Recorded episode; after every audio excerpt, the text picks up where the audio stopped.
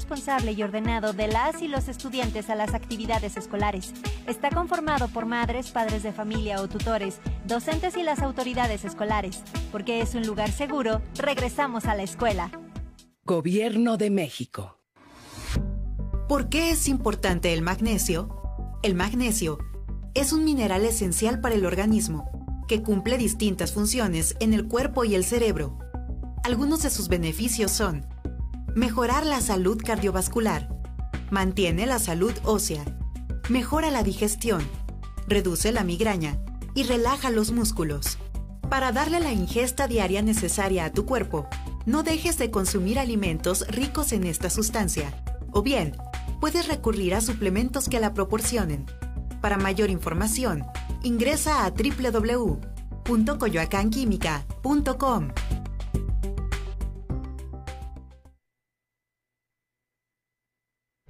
Las ideas, conceptos, criterios y comentarios expresados a continuación son responsabilidad única y exclusiva de los conductores y participantes del programa. No representan el criterio o ideología de institución o tercera persona, de la Fundación Nikola Tesla AC o de esta radiodifusora XHAWD 107.1 MHz, Magnética FM.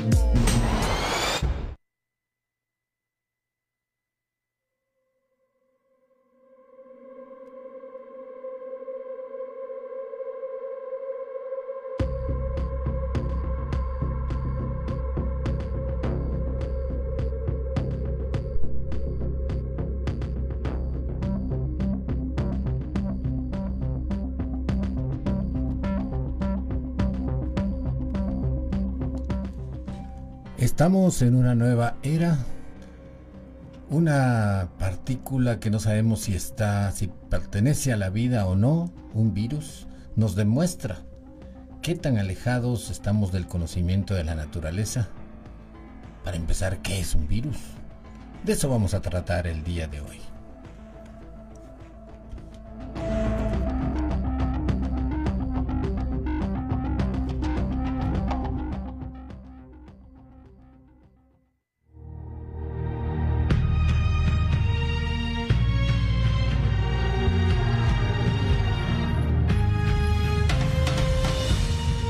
Magnética FM presenta su programa El espíritu de Darwin. Una nueva forma de ver la biología y la naturaleza. Un recorrido íntimo por el mundo natural, simplificando conceptos y descubrimientos. La vida, sus orígenes, bosques, océanos, plantas y animales, instintos y sentimientos.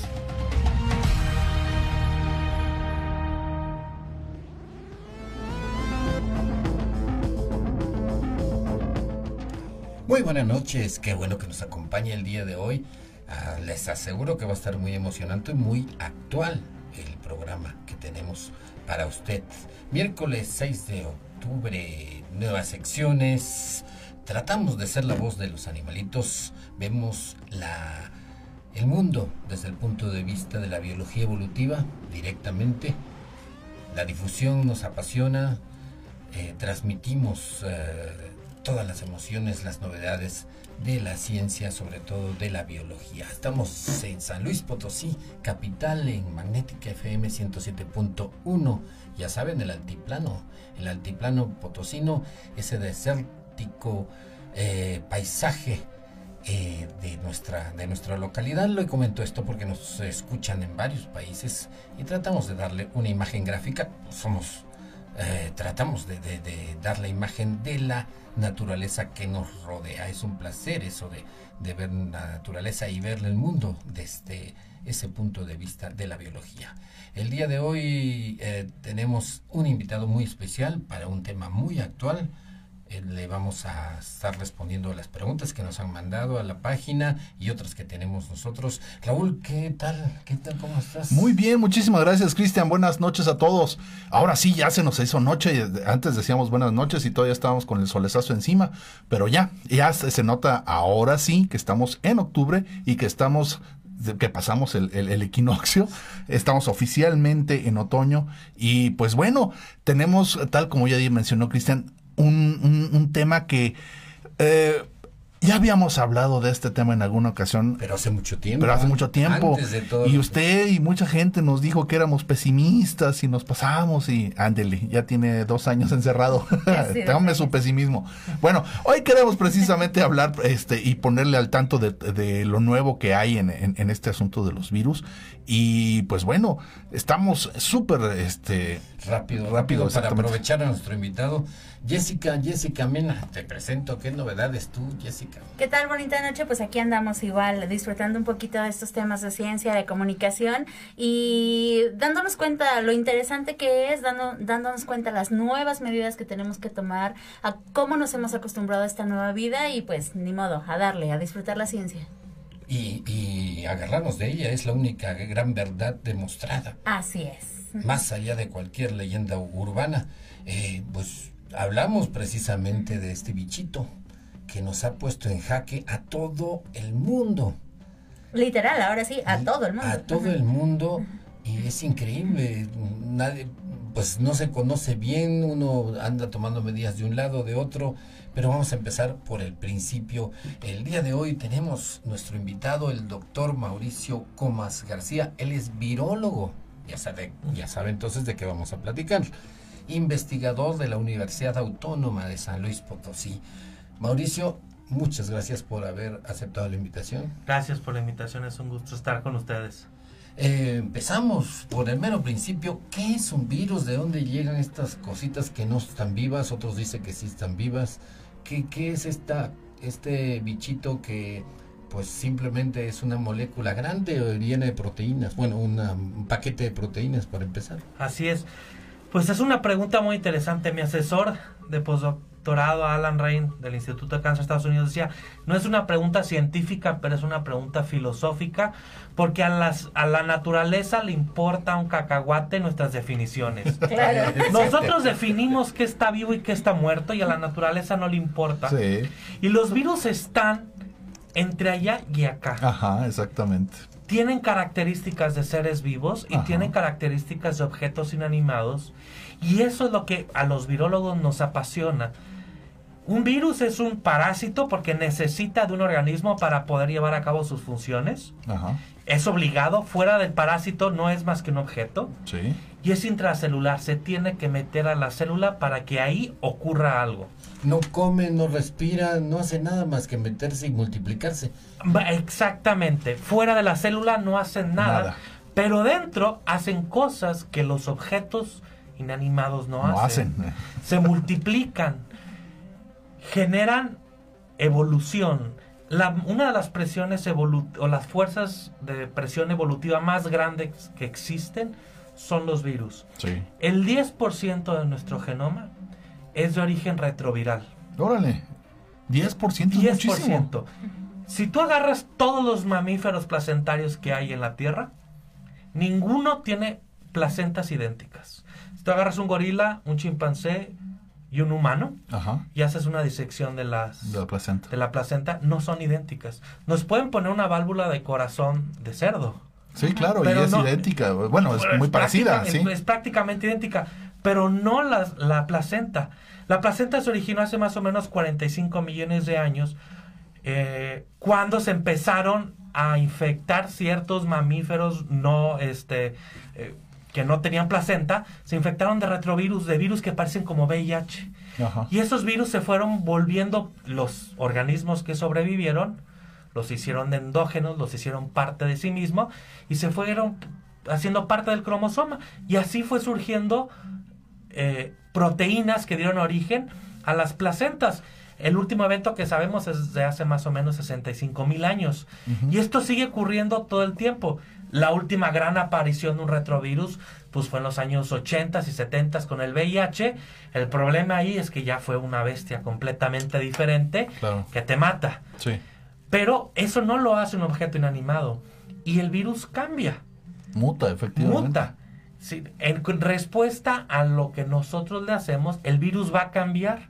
Entonces, cuando está fuera del organismo, es una pelota, es un, un grupo de proteínas, de ácidos nucleicos, y dentro de la célula se convierte en un ente biológico que evoluciona, que reacciona a presiones evolutivas y que hace que su hospedero cambie. Y por eso Alan decía, pues depende cómo le estudies. Es exactamente como la luz. La luz tiene propiedades de partículas y propiedades de onda. De onda. Depende cómo la estudies. Claro. Entonces, así son los virus. Yo creo que... Pues eso ustedes no han llegado a lo que llegó Broglie, ¿verdad? Que empezó a decir, bueno, pues a veces es una cosa y a veces otra. Pues, pues depende. El Y a veces todo- Sí, referencia. el buen Broglie así les... Y a veces ya, todo lo contrario. Así es, depende cómo lo estudiemos. Entonces, el, eh, es evidente, eh, un virus se mete a no- a- al DNA de, de nosotros o de cualquier animalito y se reproduce, pero como es parte del DNA, también hace cambios en el animalito. Eh, así es como ocurrió en los retrovirus, así es como ocurre en, en- hay por ejemplo, hay, hay, hay virus, otros virus de DNA que afectan el, el genoma, son mutagénicos. Órale. Eh, en las bacterias es muy común, Sí, muy común. y las bacterias adquieren nuevas propiedades. Sí, es Entonces, es- eso, eso, es, eso es algo con una clase de virus. Hay otros virus que nunca se meten al núcleo, que siempre están en el citoplasma, que no modifican nuestra información genética, y de esos son los que vienen y se van, Va. como el coronavirus. Sí, es que de hecho eh, eh, eh, usamos muchos tipos de virus en, en- en la industria para cambiar precisamente las propiedades de muchas bacterias, entre ellas pues, de la cerveza, o sea, muchos de los tipos de cerveza que tenemos ahora, este, para hacerlos de, a gran cantidad, este, pues se utilizan precisamente los virus para que estas, estas eh, bacterias cambien. Y eso es lo más Sí. interesante. Eh, porque creo yo, se, como se meten a lo- a- al DNA, en el caso de las bacterias, no el núcleo, se meten al DNA, hacen cambios. Entonces es como una palanquita que a veces la, utilizamos eh, como una herramientita Así es. y a veces se nos echa encima. A veces O, se o nos- también se utiliza para llevar eh, otro tipo de, de información, se utilizan los virus como si fueran jeringas microscópicas. Que es el caso, por ejemplo, de las nuevas vacunas. Ajá. Estas vacunas que antes, hace 20 años o 10 años, ¿por qué se desarrollaron estas vacunas de adenovirus, Jensen, AstraZeneca, Cancino tan rápido? Porque llevan 20 años queriendo convencer a los entes regulatorios. Las podemos utilizar contra cáncer. Claro. Porque estos virus los podemos meter a la célula, les podemos, le van a dar una orden directa a la célula. Expresa esta proteína. Y los conocemos tan bien que los podemos modificar para que ya no se repliquen, para que no se multipliquen. Nosotros en el laboratorio es a lo que, a lo- que hacemos, Ajá. modificar virus para que le den nuevas propiedades a una célula, pero no se puedan multiplicar. Y por muchos años esto estuvo prohibido. ¿Cómo le vas a meter DNA de un virus a un humano? Bueno, pues fue la forma más eficiente de poder generar una vacuna. Pero tenemos 20 años estudiando cómo utilizar los adenovirus. Entonces, los adenovirus, este, los, eh, también el virus de, de la, de la vacuna de la viruela también se, util- se ha querido utilizar para eso. Son herramientas biotecnológicas que nos pueden servir para cualquier cosa. Y que esto es súper interesante aclarárselo al público, que sepa que no le van a meter un bicho extraño que le va a modificar el ADN, que le va a salir Ni un, chip. tercer ojo, ni un, ajá, ni un eh, sexto dedo. Simple y sencillamente son nuevas tecnologías que se están adaptando precisamente a las nuevas enfermedades que tenemos y que gracias a esto, pues ayudan a que tengamos una mejor salud. Sí, porque la leyenda urbana contra las vacunas, que hay muchos que no se quieren vacunar, es que eh, eh, no son vacunas en realidad, porque si no son órdenes que se le meten al DNA y qué más ordenará, a lo mejor zombies. Claro. Pues siempre podemos pensar todo, todo lo malo que queramos, pero si los he dado conjuntivitis que se les pongan los ojos rojos, Ajá. si es normalmente de un ojo, normalmente es por bacteria. Sí. Pero si es de los dos y les da un poquito de De escozor. en la nariz y de comezón, eso es uno de los adenovirus que utiliza la vacuna de este ¿De de, de Johnson Ah, y de Johnson. Astra eh, y de y de Cancino y la de Sputnik. Estos son La virus que estamos todos en contacto y los conocemos tan bien que los podemos hacer que trabajen para nosotros. Nos vamos a ir a un corte, estamos platicando con el doctor Mauricio Comas García, virólogo, sobre ese bichito que nos trae fintos, que ha sido tantas desgracias, tantas muertes, porque no lo conocemos todavía. No conocemos lo que es la vida en sí o lo que es casi vida. Y muy interesante esa frase de que a la naturaleza le valen gorro las definiciones humanas. Nos vamos, eh, estamos de regreso en un minuto desde San Luis Potosí, Magnética FM, el espíritu de Darwin.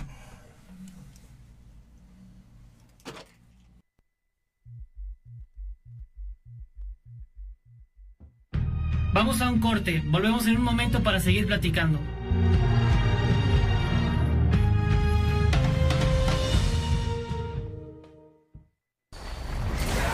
Hacemos radio para los ciudadanos hispanoparlantes del mundo. Magnética FM tiene para ti información fresca, noticiosa, de las principales radios oficiales del mundo, las 24 horas. Magnética FM. Somos una emisora eminentemente ciudadana, eminentemente productiva, juvenilmente clásica. Esta es la hora en Magnética. Es la hora 20, 17 minutos. La temperatura 16 grados. La humedad 94%. La voz de América, desde Washington, y Magnética FM, informan. La mayor investigación periodística de la historia, los papeles Pandora, destapó cómo la élite mundial utilizó sociedades fantasma en paraísos fiscales para beneficiarse económicamente de un régimen de impuestos preferente y de la opacidad y confidencialidad características de estos territorios. Este informe realizado por el Consorcio Internacional de Periodistas de Investigación provocó una serie de reacciones en cadena y tambaleó los cimientos de algunos gobiernos como el de Ecuador y Chile, cuyos jefes de Estado, Guillermo Lasso y Sebastián Piñera, respectivamente, aparecen en la lista de políticos que actuaban en la sombra para eludir impuestos. Ante semejante escándalo financiero, la administración Biden reaccionó tajantemente y lo hizo a través de la secretaria de prensa de la Casa Blanca, Jen Psaki, al asegurar que el gobierno ya redobló sus esfuerzos para reducir el secretismo financiero propio de las compañías offshore. Hablando de manera general, el presidente está comprometido en brindar transparencia adicional a los sistemas financieros de Estados Unidos e internacionales y se puede ver reflejado en las políticas que ha propuesto y apoyado durante el transcurso de su presidencia. En junio emitió un memorándum estableciendo la corrupción financiera como un núcleo de los intereses de seguridad nacional. Saki repitió en varias ocasiones que para el presidente Joe Biden la lucha contra la corrupción y los delitos fiscales es una de las prioridades de su política y según la portavoz el mandatario está comprometido a brindar más transparencia para un mayor control. Además, el presidente Biden es un firme defensor de que los impuestos se paguen en función de la riqueza de cada entidad, una idea que se refleja en su plan económico donde justifica la necesidad de reformas fiscales que aseguren que los estadounidenses más ricos paguen su parte justa. En tanto, los papeles Pandora expusieron los secretos financieros de 35 líderes mundiales y más de 300 funcionarios públicos de 90 países diferentes, por lo que parece difícil esperar que desde sus posiciones vayan a regular el universo de las sociedades offshore. Sin embargo, tal y como reflejan los datos publicados, resultan necesarias nuevas leyes y organismos internacionales que regulen y controlen estas prácticas financieras, algo habituales entre los más adinerados del planeta. Judith Martín Rodríguez, Voz de América. La Voz de América, desde Washington, y Magnética FM, informaron. Ya estamos de regreso en su programa El espíritu de Darwin, la biología con una visión diferente del mundo.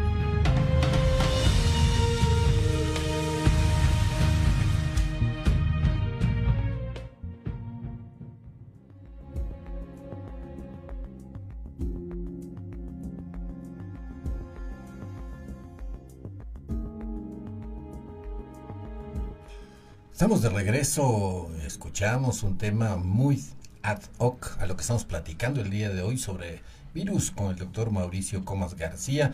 Jessica, ese tema tú lo trajiste, tú Sí. me lo sugeriste. ¿Qué tema es ese tan lúgubre que hasta espanta? Precisamente esta es una música que de cierta forma nos da un poquito de miedo. Sabemos que eh, los productores, los directores de películas se esfuerzan mucho en tener la música adecuada para el tema que van a realizar. Y pues estos son los temas que eh, se realizan en la película de Contagio, que precisamente, como tú dices, está directamente relacionada con el tema de hoy. Y si ustedes la han visto, esa película Ah, no recuerdo, creo que es del 2016 aproximadamente. Eh, pero esa película es tal cual toda la secuencia de eventos prácticamente casi tomada a la medida de lo que hemos vivido con esta pandemia actual. Entonces se las recomendamos. Si pueden verla, Contagio, búsquenla, está en muchas plataformas. La, yo creo que la van a disfrutar. Les va a dar un poquito de miedo, pero la van a disfrutar. Eh, Mauricio, entonces comentamos en el corte de que los virus están íntimamente asociados con la vida desde su inicio. Así es, desde que aquí hay siempre dos corrientes. La vida inició, inició con los virus o los virus escaparon de la célula. ¿Cuál es la respuesta? No lo sé. El doctor Antonio Lascano, gran biólogo mexicano, dice los virus escaparon de las células. Un gran biólogo ruso-americano, Eugene Kunin, dice no, los virus dieron origen a la célula. ¿Cuál es la respuesta? No lo sé, pero sí sabemos que desde que hay vida hay virus. Y no, hasta ahorita no hemos encontrado un organismo vivo que sea estéril ante los virus, que no pueda ser infectado. Todos somos susceptibles. Básicamente la vida es información. La vida es información y eso es muy interesante. Al final, lo, lo decía Richard Dawkins, Richard Dawkins el único objetivo de la vida es transmitir los genes.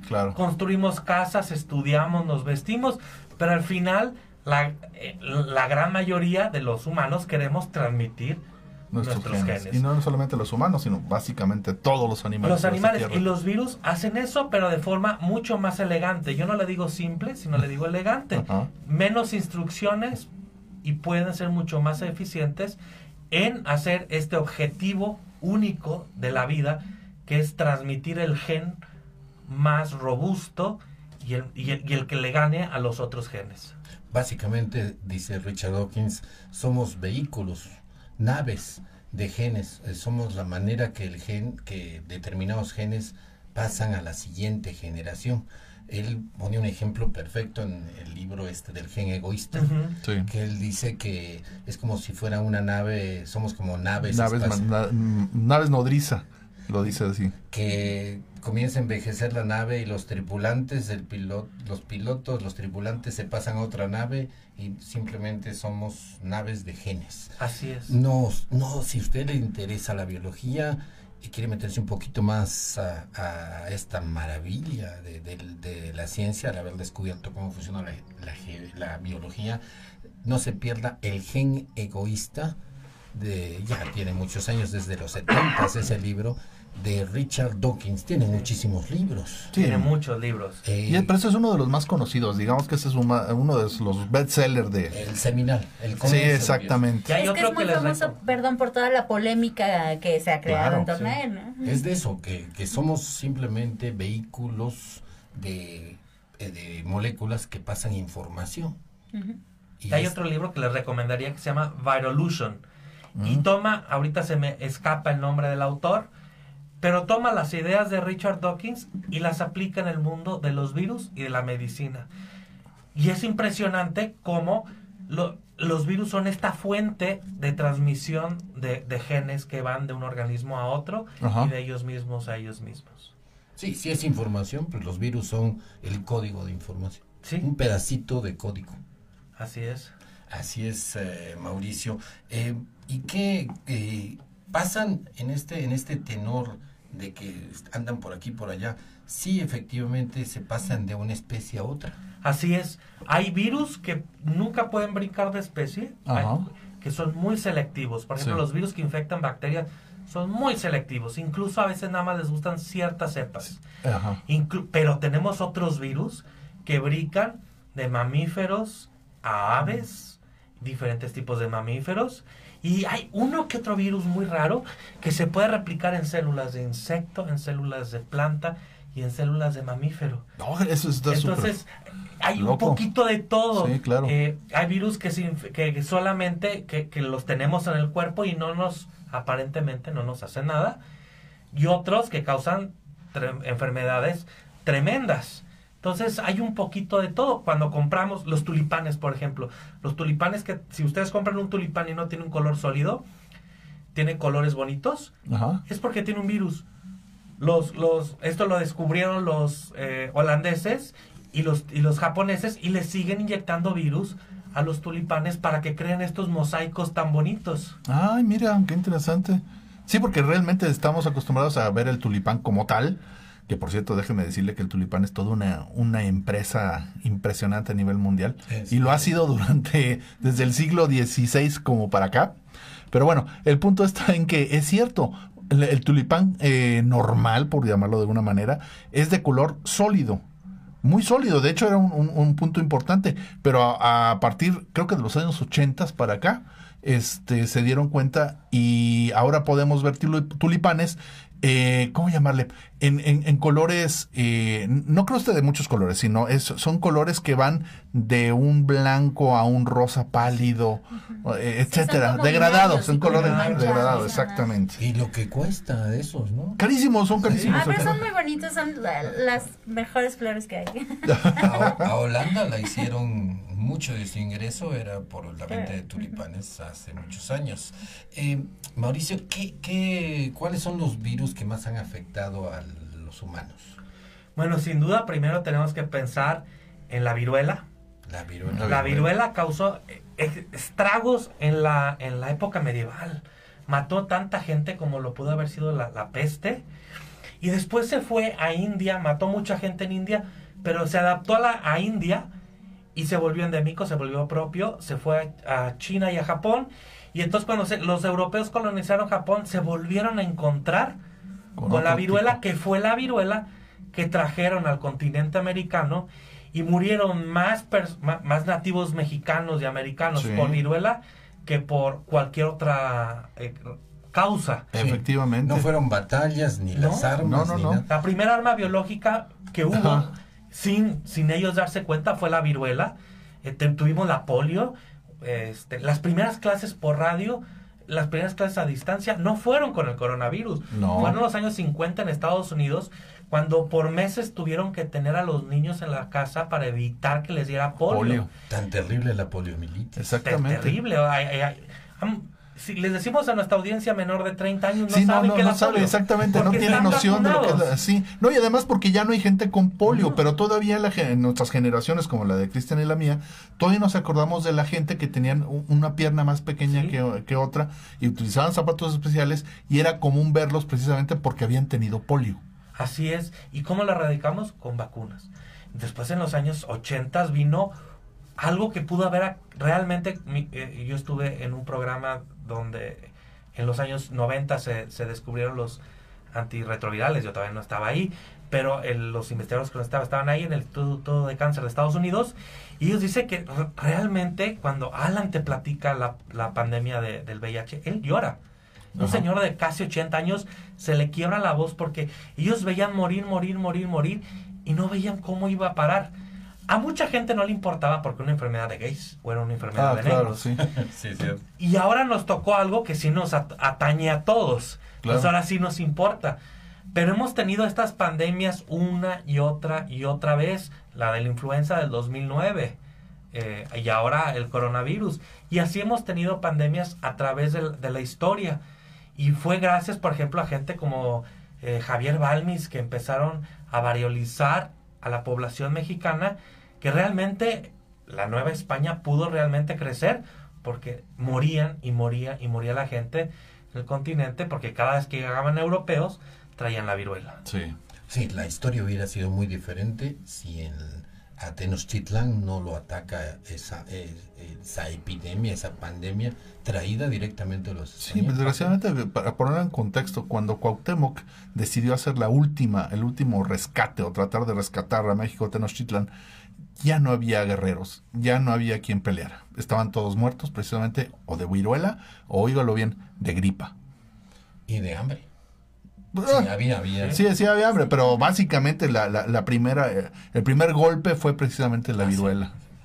Entonces, bueno, esto es parte de la historia. En 1919, la influenza española mató a más gente que toda la que murió en la Primera Guerra Mundial. Cierto. Y no había aviones, todo No. se comunicaba por trenes o por barcos. Imagínense lo que hubiera pasado si esa Esa cepa de cepa. influenza nos da hoy. No, olvídate, ¿no? O sea, esto hubiera sido No lo estuviéramos contando así de sencillo. entonces- Solamente organismos, superorganismos hubieran sobrevivido.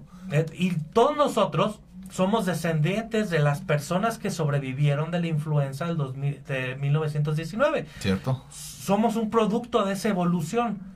De hecho, es la selección, en este caso natural. Exactamente. Hemos tenido a lo largo de la historia de la evolución humana mm, muchas eh, mm, depredadores y parásitos que nos hemos llegado aquí, igual que con la peste negra, ¿no? Efectivamente, sí, porque eh, de hecho es muy sensato decir que somos sobrevivientes de la peste negra que mató a prácticamente la mayoría de la población europea. Entonces, los europeos que llegaron aquí a, a América eran superorganismos que habían sobrevivido a la peste. Así es. Y a muchas otras cosas, porque además este, tenían unas, este, unas, una serie de cosas que, ay, ya sabe que no eran precisamente lo más limpio del planeta, ¿no?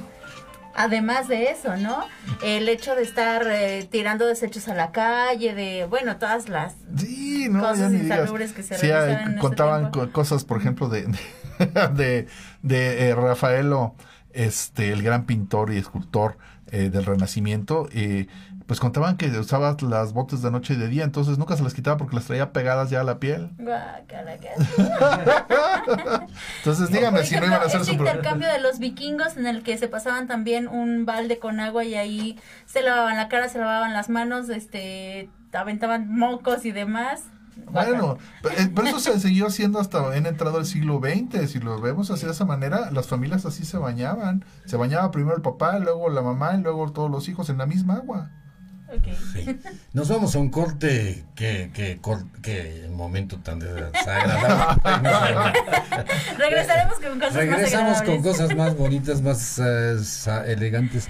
Eh, en el espíritu de Darwin el día de hoy, platicando sobre los virus, eh, cotorreando un poco de esta situación tan tan triste, pero pues hay que encontrar el lado bueno y echarle ganas para sobrevivir. El espíritu de Darwin, San Luis Potosí, Magnética FM.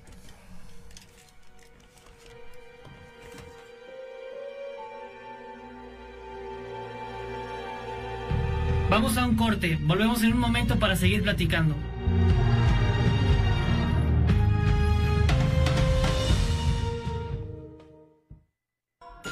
XHAWD. Magnética FM. Es Magnética FM.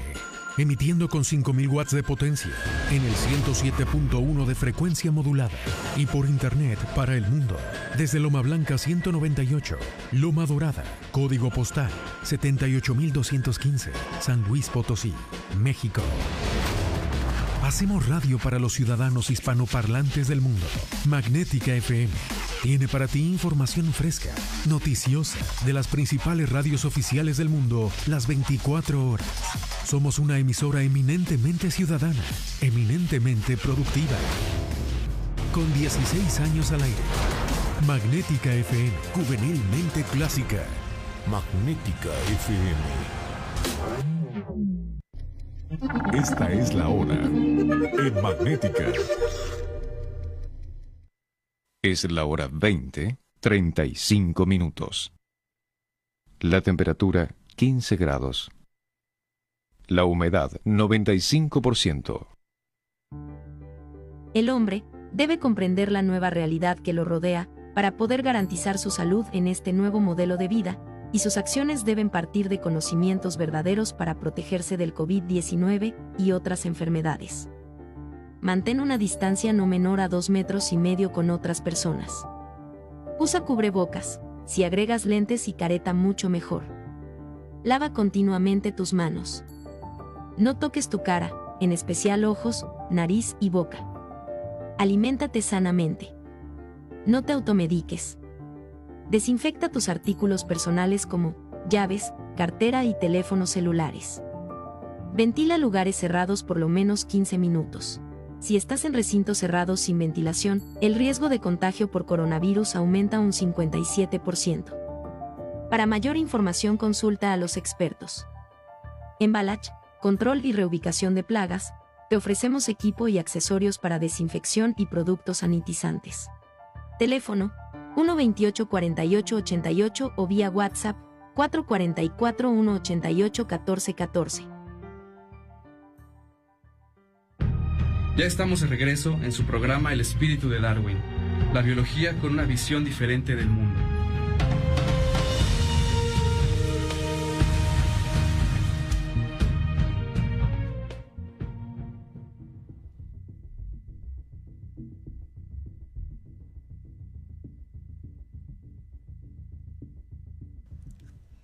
Estamos de regreso el día de hoy platicando sobre los virus en general y, qué, qué actitud debemos tomar, más allá de la de cuidarnos y, y hacer todo lo que nos han recomendado, sino cuál es la actitud filosófica, qué, te- qué debemos pensar a futuro, cuál es nuestra nueva posición con respecto a la vida y nuestro lugar en ella. Nos, ya nos demostró esta pandemia que pues, no nos, por más tecnología, por más eh, computadoras y videos que se tengan, somos parte de la naturaleza y estamos bajo sus reglas.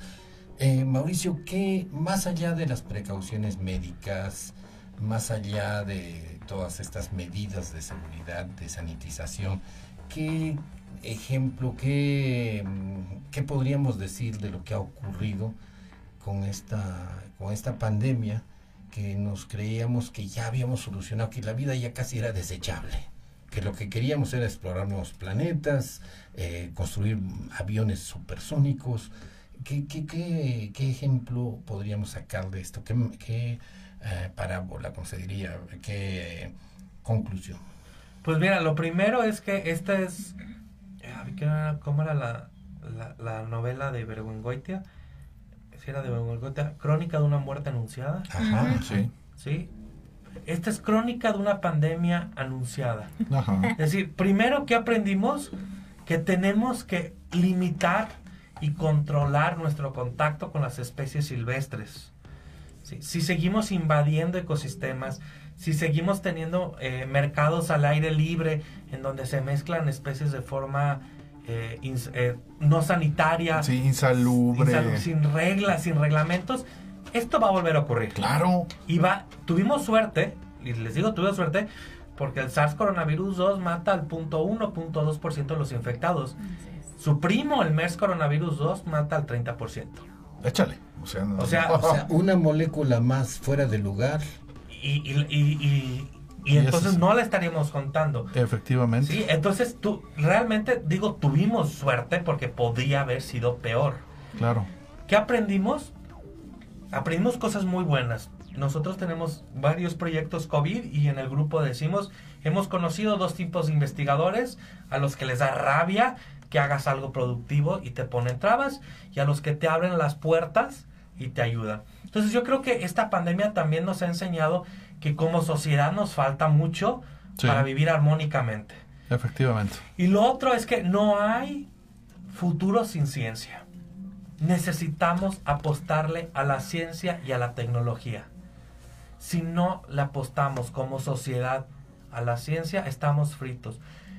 No podemos echarle la culpa al gobierno solamente decir, es que el gobierno tiene que aportar más en ciencia.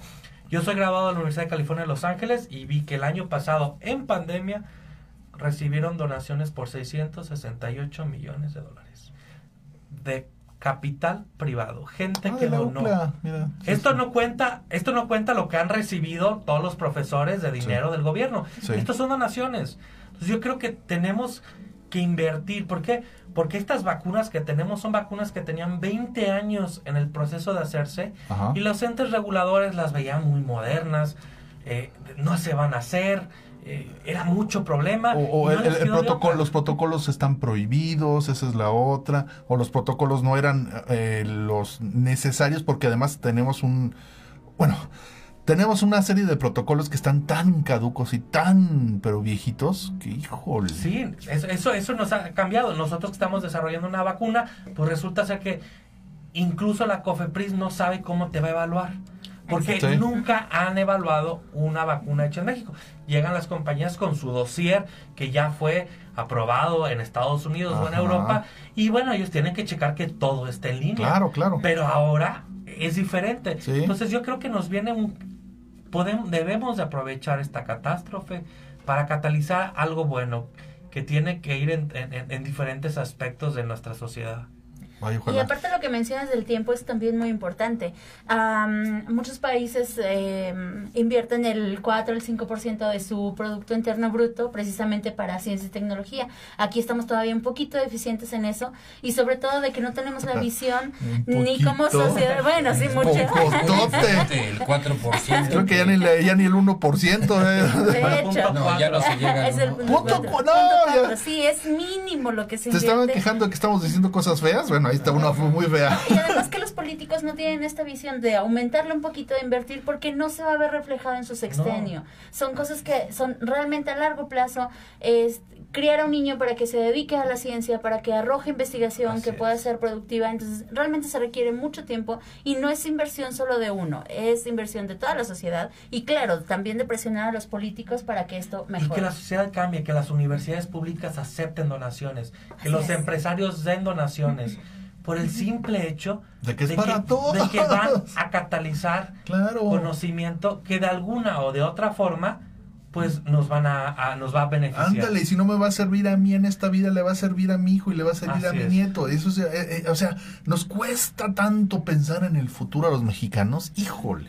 ¿Y qué, qué hay de... eh, ¿Hay alguna manera de comprobar a tanta gente que piensa que esta, este virus fue fabricado?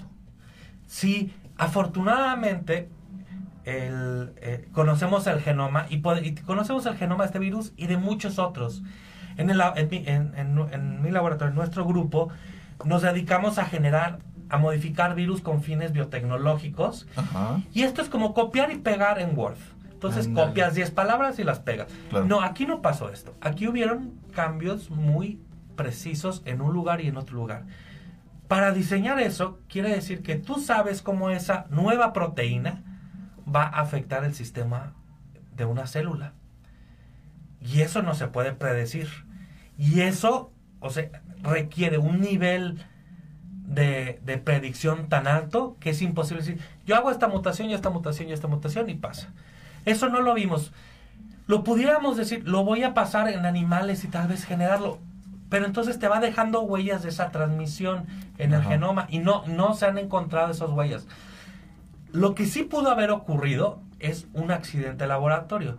Es decir, que el virus haya sido eh, aislado de pacientes, en este caso cre- cree de mineros, se pudo haber estudiado y entonces este algún desecho, alguna, al- algún accidente ocurrió y se contaminó a alguien en el laboratorio.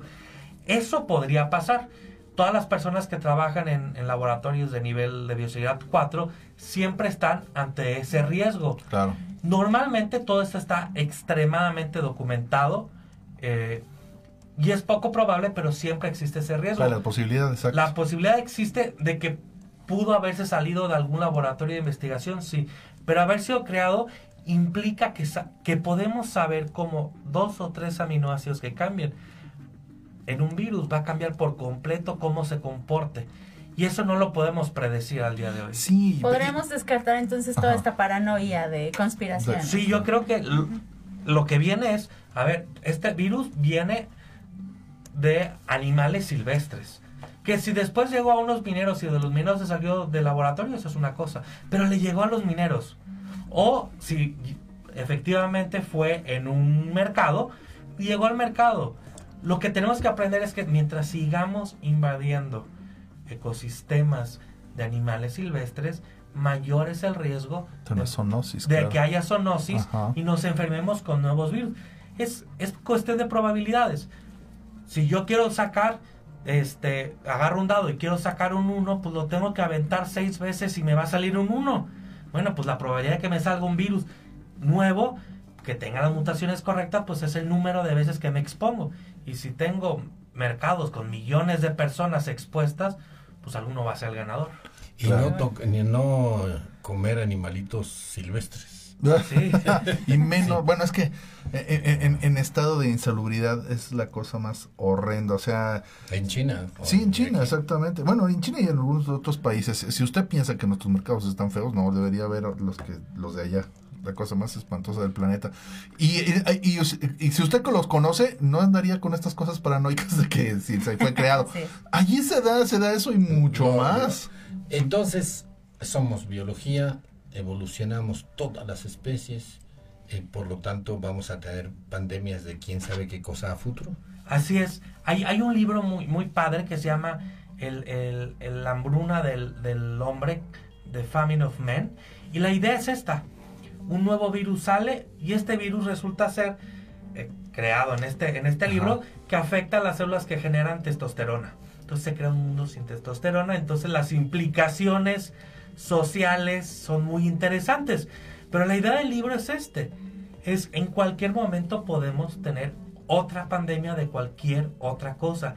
Y por eso necesitamos ciencia básica, ciencia aplicada, necesitamos biología, ecología y necesitamos sentido común. Sí, yo les digo a, a los alumnos, Ahí va a estar difícil. me voy a meter a una cueva y la veo llena de guano, pues ponte este el, el excremento de, de los murciélagos, ponte cubrebocas, ponte guantes, porque el reservorio más grande de virus que animal vivo que puede tener más virus sin enfermarse son los murciélagos.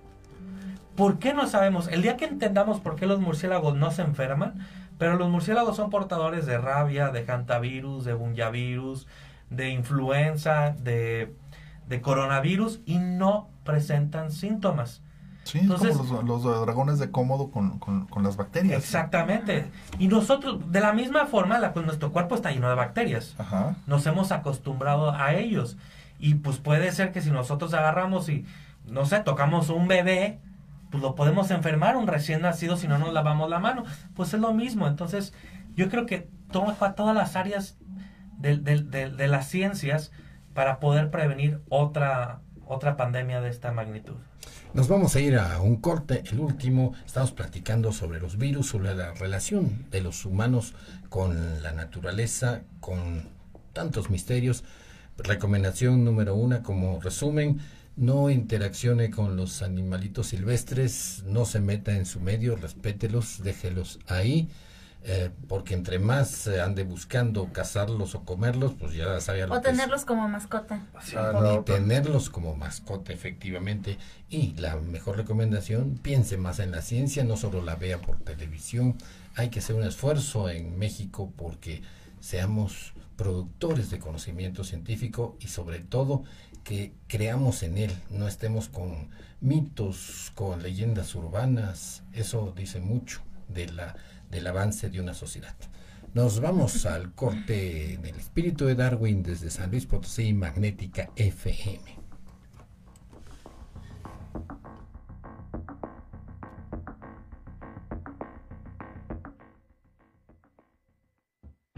Vamos a un corte, volvemos en un momento para seguir platicando.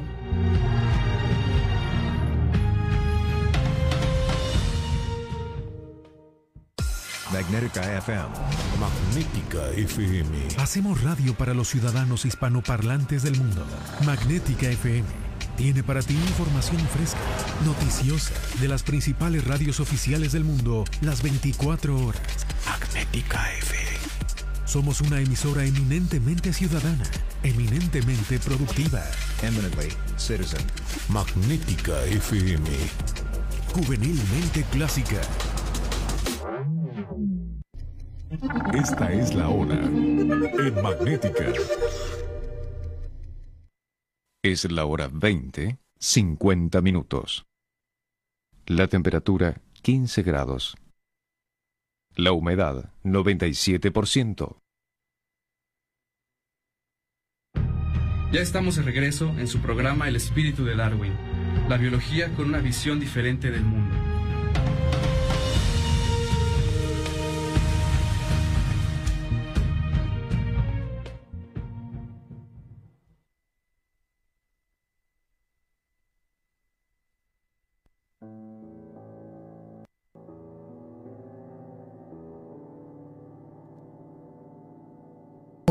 De regreso el día de hoy platicando con el doctor Mauricio Comas García, virólogo, investigador de la Universidad de San Luis Potosí, sobre, pues evidentemente, sobre eh, lo que es un virus y lo que es eh, nuestro azote de estas épocas, el coronavirus. En las vacunas, eh, Mauricio, las vacunas básicamente se dicen los que manejan las leyendas urbanas que son eh, información que se va a meter a las células y no solamente va a atenuar el virus, sino va a más información ahí misteriosa que de repente se ocurre algo y se hace alguna mezcla. ¿Qué tan cierto es que la vacuna puede cambiar algo en, el, en la célula de los humanos? No, este es un mito. Eh, es, es más fácil meterte a Facebook y en 10 minutos obtener tu conclusión que agarrar los artículos y leerlos y estudiar. Claro, Sí, los- el camino, eh, el camino, eh, muchas veces decían que la, el, el hecho de que el hombre y la mujer común no pudieran leer era, era terrible para una sociedad porque no, ha- no avanzaba. Ahora parece ser que como todos leemos está peor el asunto porque no tenemos mente crítica. Cualquier cosa que suban a Facebook ya, ya lo subieron. ¿sí? Entonces, yo les invitaría que se metan, por ejemplo, al, al- el New York Times tiene una sección de vacunas preciosa. El País, el diario El País de España, unas infografías y una información genial. El- la Sociedad Mexicana de Virología, el Centro para el Control de Enfermedades de Enfermedades de Estados Unidos también tiene excelente infografía. Pero nunca antes en la historia de las vacunas había habido tanta apertura de las compañías farmacéuticas para liberar la información como hoy ocurre. Y no sé si vuelvo a ver esta apertura. A tal grado de que sabemos muchos detalles que antes se hubieran considerado secretos industriales. Ah, órale.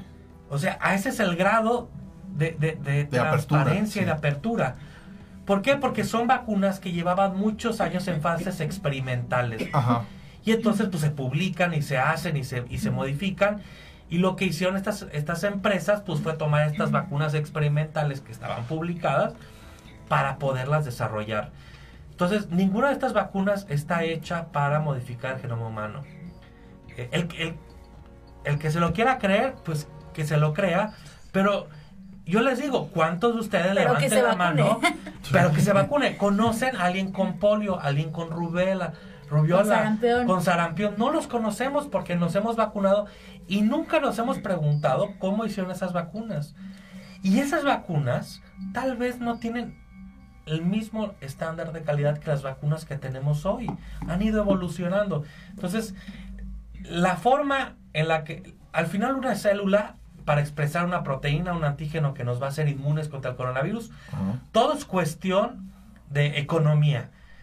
Entre más proteínas quieres que exprese, más trabajo le va a costar. Y cada proteína que expreses va a tener sus pros y sus, sus contras, claro. Entonces, no puedes andar a lo burro poniendo cualquier proteína. Tienes que seleccionar cuidadosamente qué proteína vas a insertar. Entonces, esta idea de que nos van a controlar y todo, pues es un cuento muy fácil. Pues es que ya de hecho ya nos controlan, pero no nos controlan con vacunas, nos, vacuna, nos controlan con la televisión. Exacto. o sea, ay, por favor.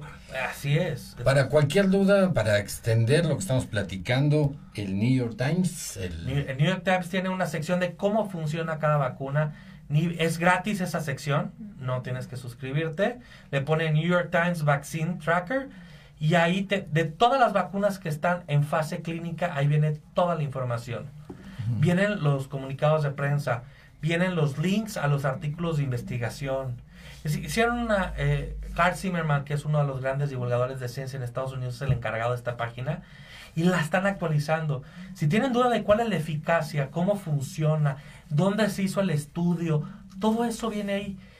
Y yo les pregunto, ¿cuántos de nosotros tomamos medicamentos? ¿Quién se ha metido a ver cuáles son los efectos secundarios de esos medicamentos? ¿Dónde está el estudio clínico que avala que ese medicamento funciona? Déjate tú los medicamentos, las cremas, los, los maquillajes. Uh, Suplementos alimenticios. Ándale, no, Ah, no, sí. no, El cigarro. Aparte- No, bueno, ya. y también para el que no le gusta el inglés, el, El país, país, de el país, España. el país de España también tiene una sección muy buena y en Facebook pueden encontrar la Sociedad Mexicana de Virología. Hace durante al principio de la pandemia era semanalmente dos conferencias, ahora es creo una vez al mes, pero siguen lanzando infografía, eh, comunicados, es un excelente lugar para informarte porque si tienes dudas les escribes y lo que hace la sociedad es se lo manda a fulanito o a sutanito que son expertos en esa pregunta y tú la y tú como miembro de la sociedad lo contestas. La estaremos, la estaremos publicando Sí, en la página de Facebook. la- nuestra página de Facebook, El Espíritu de Darwin, ahí estarán esas direcciones para que usted las consulte totalmente gratis. Entonces, eh, que uno se puede vacunar y que no va a venir algún dron por ahí, le va a mandar alguna señal que lo va a Ni se le va a pegar la cuchara en el brazo. Yo ni siempre les digo, cuando me dicen, es que me- si me cambia algo, dile- yo siempre les digo, eh, te urge que te cambien. Si o sea, ya estás en eso, Si no sí, qué bueno que te va a cambiar, si por no te- favor. es que aparte viene el egoísmo. Yo soy sano, no me voy a enfermar. Bueno, sí, Claro. pero tú no me voy a morir. Bueno, pero tú se lo puedes enfer- pasar el virus a alguien que sí se puede morir. Claro. Entonces, si lo vemos desde ese punto de vista, es mi deber como ser humano decente el vacunarme, no para protegerme a mí, pero para proteger a mi abuelito, a mi abuelita, a mi primo que está enfermo, a una persona con cáncer, a una persona con diabetes, a una persona alérgica que no se puede vacunar. Nos, es el deber de todos nosotros el vacunarnos. Hay que dejar un poquito de pensar en nosotros y pensar en los demás. Mauricio Comas García, muchas gracias. No sea la última vez, No, como siempre decimos, el día que consideres o cualquier eh, eventualidad, cualquier noticia que tú tengas, nos comunicas o eh, si tienes tiempo vienes aquí a platicarlo. El programa es para eso, para la divulgación científica y sobre todo en estos casos para algo tan importante. Eh, Y que además que en tu laboratorio tienen un montón de temas a los que se dedican súper interesantes, que también ahí vamos a, po- a poner la página que me pasaste. Sí, para que se Yo metan. creo que está muy divertido y de verdad abierto a cuando quieran participar todo el equipo. Qué padre, ojalá que vengan. Muchas gracias. Sí, de una vez los, los invitamos y pues esta es su casa. Muchas gracias y volveré y si no que vengan algunos de, mis- de los alumnos porque al final los que hacen el trabajo son ellos. No, y además es, es- es otra visión. Siempre nosotros los investigadores tenemos ya un, un- un concepto ya muy concreto, muy, muy, muy pulido, que no tienen los alumnos y a veces, muchas veces, pues, en la mayoría de las veces los alumnos tienen algo fresco que decir. Así es. Sí, una, una muy buena frase que salió el día de hoy es esa. Nosotros manejamos conceptos dentro de nuestro cerebro evolucionado para vivir en la sabana africana. No podemos abarcar todo lo que es la realidad de la vida, de la biología, y esa realidad pues es muy propia de ella. Así es. Eh, decía Neil deGrasse Tyson que el universo no es complicado, solamente que el cerebro humano no es lo suficientemente hábil para descifrarlo. Y por eso nos creemos todas estas teorías, porque no queremos pensar que el- la explicación más sencilla es es un evento zoonótico y es un evento de evolución. Claro. Es mejor echarle la culpa a alguien y encontrar un villano. Claro. Es más fácil. Sí, además un villano que sea visible. Sí. Sí, Sí. Y, y diferente. Y diferente que a nosotros mismos por estar invadiendo hábitats que no Sí, nos sí, sí, el pertenecen. murciélago tiene la culpa, claro. Pues, pues, nosotros nos metimos a la casa del murciélago. Así es. Y, y nos los echamos, se los echaron al plato. En sopita, dicen En que en sopita. sopita. Ya lo dudo mucho porque, lo- bueno, ahí luego será otro programa. No, y antes sí que con toda esta cacería de brujas que ha habido a lo largo de, de los tiempos, no empezaron a matar murciélagos. Sí lo hicieron en Perú, en Perú fu- fue una bronca. Y, Pero bueno. y eso es peor, destruyen el hábitat y solo tienen más problemas de esto. Claro, esos son los eh, quitan a los animales que protegen a ese hábitat y mantienen el equilibrio ecológico. Efectivamente. Todas las plagas que usted tiene eh, eh, aquí en la ciudad son eh, consecuencia de haber destruido este equilibrio. Así Las es. hormigas ya no tienen depredadores, los lagartitos y todos los Sí, que se lo lo- comían, las, los lo murciélagos manchamos. comían murci- o las los murciélagos comían las reinas, Ajá. las reinas de los de las Sí. hormigas y ahora pues las reinas andan volando por ahí, se meten a las casas y hacen nidos de hormigas. Todo lo que usted vea medio raro solamente es nuestra intervención salvaje, tonta, ignorante en una naturaleza tan bien hecha, tan llena de maravillas sobre todo eso. Nos vamos, nos vamos. Nos vamos, se nos acabó, ni modo. Otro, el otro miércoles estaremos esperándolos con otro tema sumamente interesante y ya sabe, con especialistas de primera. Como el día de hoy. Esté atento al podcast. Esta, este programa queda grabado para usted, si no tuvo tiempo de escucharlo por completo, o recomiéndelo a los amigos en el podcast. ¿Cuál es, Raúl? Es espiritudedarwin.blogspot.com. Ahí lo puede buscar, eh, ya sabe, por tema, por invitado, como usted guste. Y también lo puede escuchar por los sistemas de streaming tradicionales como es Spotify y todos los demás. De todas maneras, todo esto lo publicamos, eh, fotos, imágenes, cuadros, eh, tablas en la página de Face, del Facebook, Sí. El Espíritu. El espíritu de, Darwin, ahí en Facebook lo, lo pueden consultar.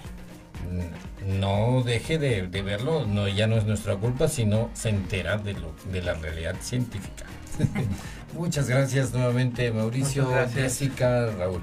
En el- la producción estuvo Ana Alec, Lucero, Lucero Negrete en eh, la música, en los controles. Yo soy Cristian González del Carpio, invitándolo para que el próximo miércoles a esta misma hora nos escuche en otro programa interesante que da el punto de vista de la biología, la biología y la evolución. Buenas Nos vemos, hasta luego, buenas noches.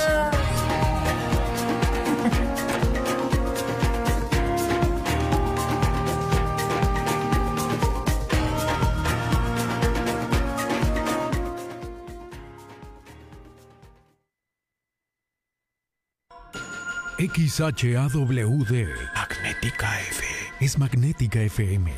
Emitiendo con 5000 watts de potencia.